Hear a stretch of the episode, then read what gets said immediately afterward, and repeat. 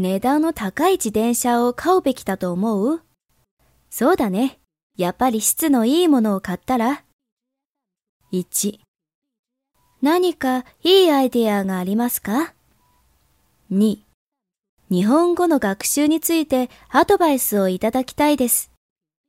3日本語の会話能力を高めるにはどうすればいいですか ?4 毎日の散歩が一番です。